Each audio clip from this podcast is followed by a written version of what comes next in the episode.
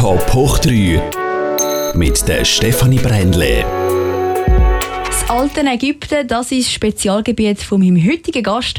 Sie ist nämlich die wahrscheinlich fließigste Ägyptologin der Schweiz, Renate Sigmann. Schön sind Sie da.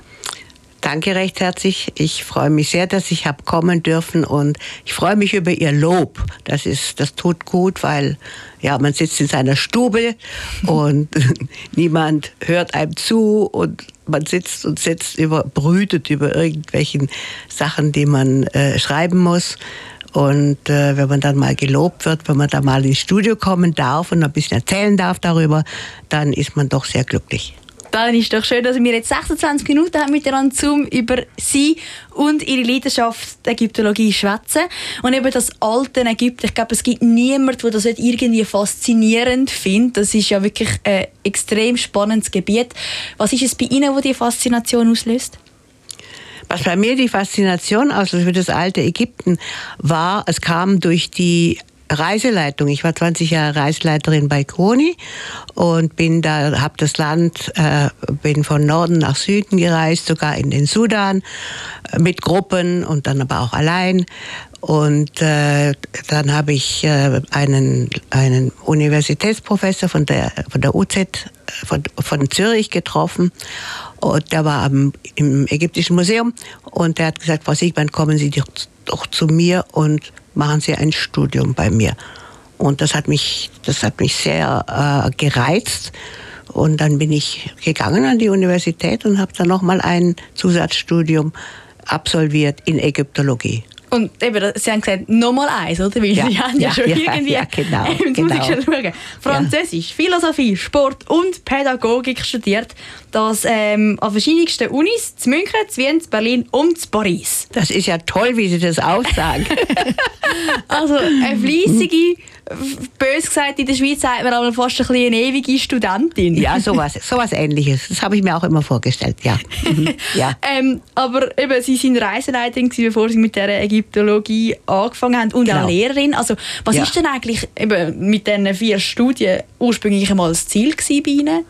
Ähm, das war eigentlich das Staatsexamen in München und da war das, da musste man die Pädagogik und Philosophie und das gehörte alles zu dem Studium von Französisch. Und dann Sport auch, wir waren die Sportphilologen. Das war, hatte einen einfachen Sinn, äh, wenn man Sport betreibt, dann ist es äh, die Verletzungsgefahr sehr groß. Und da, da wollte man das irgendwie abfedern und dann bekam man noch ein anderes Fach und ich habe eben Französisch dann gewählt. Und das war sehr gut, weil ich konnte das dann in den Schulen verwenden. Ich habe dann, wie wir in die Schweiz kamen, habe ich dann Unterricht gegeben in Sport und äh, habe Kleinkinderschwimmen angefangen und äh, habe Französischstunden gegeben und äh, Deutschstunden. Ja, das war's. Aber Sie haben irgendwie gemerkt, eben, da, da fehlt noch etwas, da kribbelt noch irgendetwas, Absolut. schlummert etwas in mir. Absolut, absolut. Also es hat mich nicht befriedigt. Ich wollte auch nie Lehrerin werden. Das ist das Schlimme gewesen. Ich wollte was ganz anderes studieren. Und damals, ich meine, ich bin jetzt 86 Jahre alt, damals Ägyptologie, wie ich Abitur gemacht habe, 1954. Ägyptologie, das wusste man in unserer kleinen Stadt äh, nicht gar nicht, was das war. Und dass man so etwas studieren konnte. Und dann habe ich, äh, da war ich sehr glücklich, dass ich das hier in Zürich nochmal studieren durfte. Und dann eben, mit 50 haben Sie gefunden, ja, mal, das mache ich jetzt. Jawohl, genau, richtig. Und meine Mitstudenten, die waren dann 20. Und das war ein sehr schönes Zusammenleben. Die wussten nicht, wie sie mit mir umgehen müssten, aber wir haben es dann gelernt. Und dann musste man, also ich habe so, so rumstudiert, äh, sehr fleißig und ich war so ein bisschen die rechte Hand von meinem Professor, weil mein Professor, der war ein klein wenig autistisch. Und ich war so das Outgoing. Ich habe dann, äh, wir haben dann gegründet das Ägyptologie-Forum. Ähm, da haben wir dann für unsere Mitglieder Reisen gemacht äh, in nach Ägypten und dann wir haben äh, wir sind zu verschiedenen Museen im In Ausland äh, gefahren, haben das angesehen und dann haben wir äh, renommierte Ägyptologen haben wir eingeladen. Äh, das war also, das war das, also wir wollten einfach die Ägyptologie in, in Zürich an der Universität etwas breiter aufstellen. Und da war ich Gründungsmitglied von, von dem Forum und war dann 13 Jahre auch die Präsidentin. Und das habe ich jetzt niedergelegt. Also jetzt äh, muss jemand anderes diese Arbeit machen mit Reisen und Veranstaltungen so. Und man kann ja sagen, ihre erste Arbeit eigentlich, wo sie äh, zum Abschluss vom Studium oder dann gerade kurz nachher gemacht haben, ist gerade schon super erfolgreich und auch in dem Sinn ähm, wahnsinnig hilfreich und, und, und so gewesen, oder? Also Sie spielen es an auf die Chepenese, genau. also auf den Sarg in St. Gallen. Das ist ja wirklich ja. kurz nach Ihrem Studium, oder eigentlich noch ja, Abschluss vom ja, Studium mehr oder ja, ja, ja, das, äh, also ich, ich habe eine Doktorarbeit machen wollen und dann, das ist ja ein wahnsinnig weites Gebiet, 300, 3800 Jahre, da muss man irgendwie, muss man sich ansiedeln und äh, da kam eben dieser Auftrag von St. Gallen, ähm, den ich sehr gern angenommen habe, zwar mit einem Nullbudget. Also man muss ja dann ähm, die Holzbestimmung machen von dem Sarg und die Bestimmung von den Leinenbinden. Man muss äh, die Mumie, die muss man untersuchen. Die haben wir dann in Balgrist mitgenommen, in die orthopädische Klinik unter die Patienten. Und es war dann lustig, weil man hat mich gefragt, wie alt ist sie? Das konnte ich dann sagen. 30 Jahre. Und wann ist sie geboren? Da habe ich gesagt, ja, 650 vor Christus. Haben gesagt, das können wir nicht aufnehmen so. Ähm, dann musste man das alles abschreiben. Äh, die ganzen, äh, das war mit klammen Fingern, musste ich da in der Bibliothek, die, Bibliothek, die Stiftsbibliothek ist ja nicht geheizt im Winter, es war gerade Winter äh, die ganzen Inschriften und dann musste man das Ganze übersetzen und die Bilder äh, erklären, die da drauf sind und einfach äh, schauen, dass man da den Sarg vollständig bearbeitet. Und ja. Das, also, Entschuldigung, wenn ich frage, aber ja, gern. das so die Untersuchungen und so, das könnte auch alles Sie machen, das haben Sie im Studium auch gelernt, eben die, die Mumie da sind auch Sie dafür zuständig, um die nein, Mumie... Nein, nein, ah, nein, nein. Da ist es so... Mit äh, Recherchenarbeit? Da, nein, das, wir, wir sind angewiesen auf Zusammenarbeit mit sehr vielen Spezialisten. Also es musste ein Holzspezialist musste sagen, was das für ein Holz ist von dem Sarg. Dann äh, das von der ETH äh, dann habe ich angefragt, ähm, den, äh, den, den äh, Spezial, das Spezialinstitut, die Altersbestimmungen machen. Ähm, gefragt den Chef, ob er da mitkommt und ein bisschen Holz von dem Sarg mitnimmt und ein bisschen von den Mumienbinden abschneidet. Äh, das muss man erst ankurbeln. Also man muss einfach die Leute gewinnen, die, die Spezialisten, dass sie einem helfen. Und wir haben ja, ich hatte, wie schon gesagt, ich hatte ein Nullbudget und hatte sehr, sehr äh, prima äh, Erfolg immer die sind gerne gekommen, diese Fachspezialisten von der ETH und die haben das gemacht. Und wie gesagt, die Mumie, die haben wir einfach äh, in ein, äh, die wurde in einen äh, äh, Wagen getan, in ein Auto und wurde dann nach äh, zum Ballchrist gefahren. Da musste man aber auch einen Paläopathologen äh, fragen, ob das möglich ist und der hat dann auch die Auswertungen gemacht. Das haben wir alles nicht. Das kann ich alles nicht, nein. Aber Sie sind vielleicht jetzt grob gesagt, wie eine Detektivin, die da so die Fäden spannt ja. und eben dann das Ganze ja. zu einem Ganzen ja. zusammenführt. Ja, genau. Genau, also wirklich genau. die Forscherin eigentlich, ja, oder? Ja, oder? ja, ja. Wir genau. wollten ja wissen, was das für eine Frau ist. Wir wollten ja wissen, wo sie herkommt. Äh, wir wollten äh, wissen, wie, äh, wo sie begraben war, weil das ist ja ein Sarg, der kam 1820. Zwei Särge sind es eigentlich. 1820 in die Schweiz. Und das heißt nur, er wurde geschickt von einem Herrn Philipp Roux an den ähm, Müller, an den Begründer und Politiker des Kantons St. Gallen, den Müller-Friedberg. Und mehr Information haben wir nicht bekommen, war nicht da. Also man wusste auch, dass es eines der schönsten Särge von Oberägypten ist. So. Und wir wollten ja eigentlich wissen, diese Frau, wir wollten diese Frau lebendig werden lassen. Wir wollten sagen, was sind ihre Vorstellungen, ähm, ihre Jenseitsvorstellungen? Ähm, ja, äh, und das steht alles auf dem Sarg. Und ähm, eben die, die Schepenese, wer ist denn die? Die Schepenese, äh, das ist, was wir wissen, ist, dass sie eine verheiratete Frau war. Wir kennen ihren Vater, weil das alles äh, auf dem Sarg steht. Wir kennen ihren Großvater Und interessanterweise, aber das habe ich nicht rausgebracht, ist es so, dass zur gleichen Zeit 1820 auch ein Sarg gebracht wurde nach Berlin. Und dann ein Student äh, hat in Berlin äh, diesen Sarg bearbeitet und hat festgestellt, dass die Namen Stepenese, der ihres Vaters, ihres Großvaters, genau übereinstimmen mit der Genealogie auf dem Sarg von Berlin. Also ist das, ist er er war der, äh, ist er der Vater, der Sarg gehört dem Vater von der Schepenese. Und das war ein Priester. Und in dieser Zeit, so um 680, da waren die Priester, die hatten da so ein, äh, die waren äh, sehr ähm, angesehen, politisch sehr einflussreich. Und der, er gehörte einfach einer gehobenen politischen Klasse an, kann man sagen. So, ähm, und dann wissen wir noch, wo sie begraben werden wollte, eben in, in Theben West, also das ist das Westufer, wenn Sie wollen, von Luxor. Das sind ja die großen, äh, die Pharaonen des Neuen Reichs begraben und die, äh, die, der ganze Hofstaat. Und dann in der späteren Zeit äh, hat man dann, hat man dann die die, die Priester und ja, hauptsächlich die Priester und ihre Familien hat man dann in den Tempeln begraben, weil das war dann sicher, weil diese Gräber von den Pharaonen, die waren alle ausgeplündert. Man Unheimlich. wollte einen sicheren Platz haben, wo man war.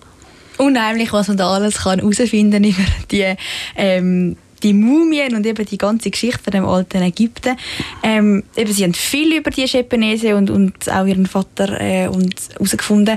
Was aber noch nicht geklärt ist, ist, also man hat ihre Organe mittlerweile auch gefunden, genau, man hat ihr genau, Gesicht können genau, rekonstruieren. Genau. Sie ist, gilt so als die berühmteste Mumie von der Schweiz. Was aber noch fehlt, ist ihr Herz. Genau. Genau, das, also das Herz haben wir, wir haben äh, gesehen, dass in der, ähm, bei dem Röntgen, dass in der Mumie röntgendichte Pakete sind in der Brust.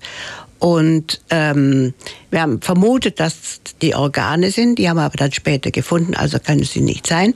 Und später hat man dann diese Computertomographie, sie wurde auch noch in Computertomographen gesteckt, diese Computertomographie hat man zusammengesetzt und hat gesehen, das ist eins von diesen röntgendichten ähm, Paketen, das ist ein Salzbündel, ähm, ist zugeschnürt, damit es austrocknet. Sie muss ja ganz um, um, zu, um eine Mumie zu machen, muss das ja alles ganz trocken sein, sonst verfault ja alles.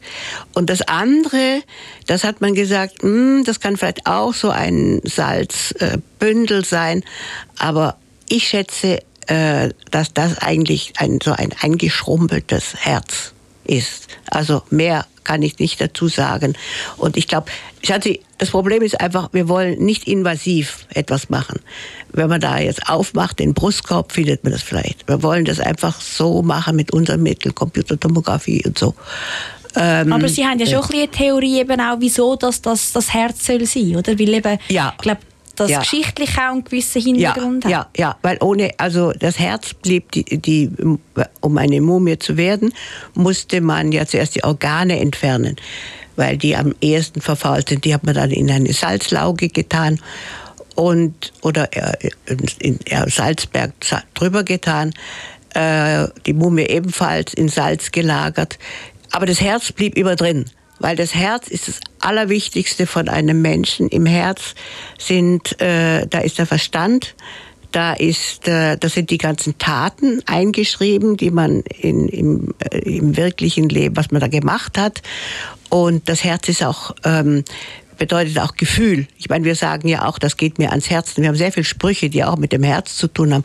Das Herz ist das zentrale Organ, das einfach erhalten bleibt in der Mumie und das dann auch Rechenschaft abgeben muss beim jüngsten Gericht. Also man kommt ja nicht einfach so in die Ewigkeit, sondern man muss sich ja erstmal den 42 Richtern stellen und dem toten Gott und äh, muss ihm sagen, dass man eigentlich äh, man muss als unschuldig erklärt werden. Sonst kommt, dann wird man gefressen. Oder muss Kot essen oder auf den Kopf gehen oder irgend so etwas. Schreckliche Höllen. Sie haben jetzt gerade das jüngste Gericht angesprochen. Ja. Das ist ja auch da ein Text, den wir haben, ja. wo Sie gerade mhm. jetzt daran am Arbeiten sind. Ja, genau. Ja, genau, also ich meine, genau. ich sehe ein paar Vögel und äh, Sind auch Vögel. wenn Das sind äh, alles. hochkommt, noch irgendwie ein paar Äugli oder so, äh, Ja, genau. mehr aber es nicht. Auch, ja, ja, Aber ja, das richtig, ist, so wie schön. man es da sieht, ihre Arbeit. Ja, also ja, wirklich ja. so. Ähm, und sie können in dem Fall die Schrift, sie kennen all die Symbole. Ja, ja, es ist schwierig, weil Sie sehen, es ist kein Punkt, kein Komma, es geht einfach so ineinander über. Muss man halt schauen, dass man da die, die Wörter abtrennt. Ähm, ja, das ist, äh, äh, da ist, Schepenese spricht vor dem Totenrichter. Und da sind äh, 42 Richter und sie redet die an. Sie muss den Namen von denen kennen. Und dann muss sie, äh, möchte sie, erfleht sie von ihnen, dass man sie, äh, dass man sie löst, dass man sie ähm, freispricht von allem, von vielleicht von Taten, die sie begangen hat in ihrem irdischen Leben. Und der oberste Richter sagt dann immer einen Spruch und sagt ja, lasst, also er möchte gerne, dass sie freigesprochen wird und äh, ja, dass sie, freiges dass sie freigesprochen wird, ja. Eigentlich wirklich ein, ein Lebenswerk, das da kurz nach ihrem Studium angefangen hat. Ja. Äh, gut, eben, sie haben mit 50 Jahren angefangen zu studieren, aber gleich, Ja. wo sie seit Jahren begleitet. Und Ja. eigentlich schön am Ganzen ist ja, dass sie bei dem auch noch können mit ihrem Sohn zusammenarbeiten Genau, genau, genau.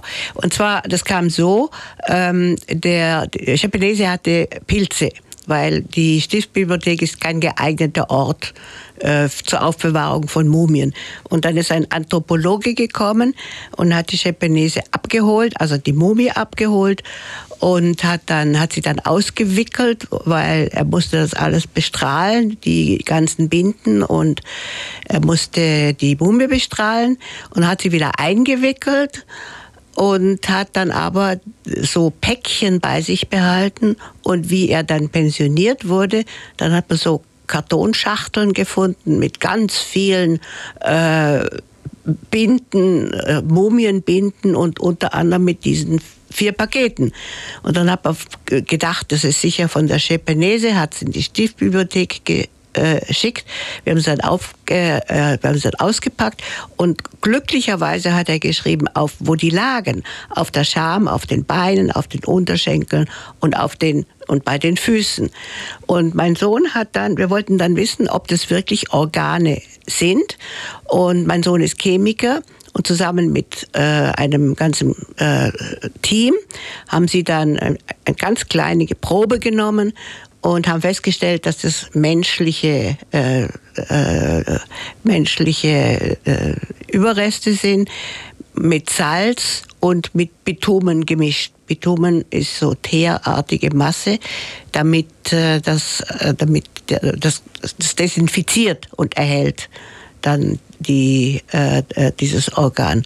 Und so wussten wir, dass diese Organe Organpakete, dass die zu ihr gehören. Und wissen Sie, es ist ja so, sie ist ja rausgerissen worden aus irgendeinem Verband. Sie wollte ja in der Ewigkeit eigentlich ruhen in Theben West. Das war ihr Wunsch. Und jetzt haben wir sie hier.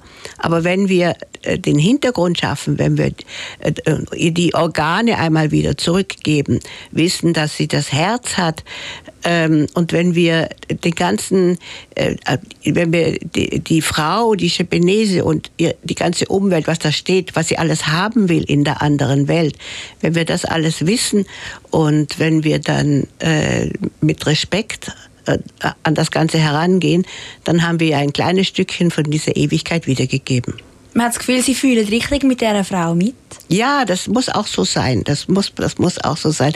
Wir haben jetzt ein ganz großes Projekt aufgeschaltet.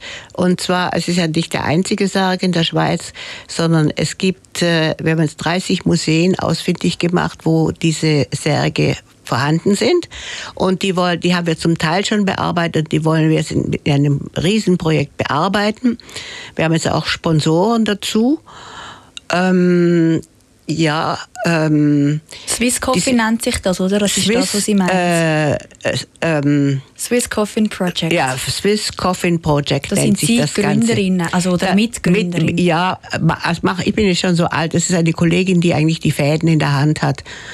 Und äh, sie macht das. Es wird alles durchfotografiert, es wird alles abgeschrieben, es wird gezeichnet. Und äh, es soll ein, äh, ein Nachschlagewerk zum Schluss werden äh, für die Särge, die in der Schweiz sind. Daran arbeiten wir jetzt gerade. Das dauert vielleicht, wir wollen es äh, 2024 wollen wir fertig sein. Um einfach ein bisschen Licht in das ganze Dunkel zu bringen. Weil eben, es ist eigentlich Genau. Ein, The- ein Themengebiet, das Sie ein bisschen revolutioniert haben bei uns in der Schweiz mit diesen, mit diesen Särg und, und eben auch die Japanese in dem Sinn dort Ja. viel Licht ins Dunkel gebracht haben. Ähm, das heisst, man befasst sich, Entschuldigung, Mit meiner Kollegin zusammen, Ja. muss ich sagen, mit Alexandra Küffer, das, das muss ich sagen. Also wir haben, wir haben schon ein Sargprojekt aufgegleist, wir haben schon ein Buch gemacht. Ja, ja, genau. Genau. Entschuldigung, dass Alles ich Sie unterbrochen habe. Ja. Ähm, Und das bedeutet ja auch ein bisschen, dass man in diesem Beruf schaut man eigentlich immer ein bisschen zurück. Man, man stöbert in der Vergangenheit. Sind Sie Ah, persönlich auch ein Mensch, der bei sich so in der Vergangenheit lebt? Nein. Oder nein, schauen Sie gar nicht Nein, hinterher? eigentlich, eigentlich überhaupt nicht. Nein, ich gehe mal vorwärts. Ich muss vorwärts schauen. Ähm, ich arbeite noch für die Zeitung, für die Dorfzeitung von Greifensee und mache da die, ein bisschen so Kulturreportage und äh, zu Personen, speziellen Personen. Ähm, ja, ich, ich, ich, ich möchte einfach immer etwas, etwas machen und nicht rückwärts schauen und dann trauern, das habe ich nicht gemacht, das war. Nein, das bin ich nicht, nicht rückwärts gewandt. Voller Tatendrang, immer noch mit 86. Ja, muss man doch. Was soll man denn machen? Aber ähm, vielleicht gleich so, eben, Sie befassen sich auch mit oder eben gerade auch mit den Ritualen und den Traditionen von den Leuten eben im alten Ägypten, wie der Genau. Japanese.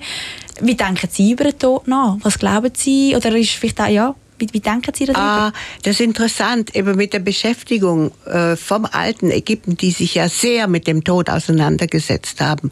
Mit dieser Beschäftigung hat sich dann irgendwie rauskristallisiert, dass eigentlich äh, für mich, das ist schön, dass ich das weiß, wie, äh, dass die alle äh, in die Ewigkeit eingehen und was für Mittel sie haben und was sie, was sie dort brauchen.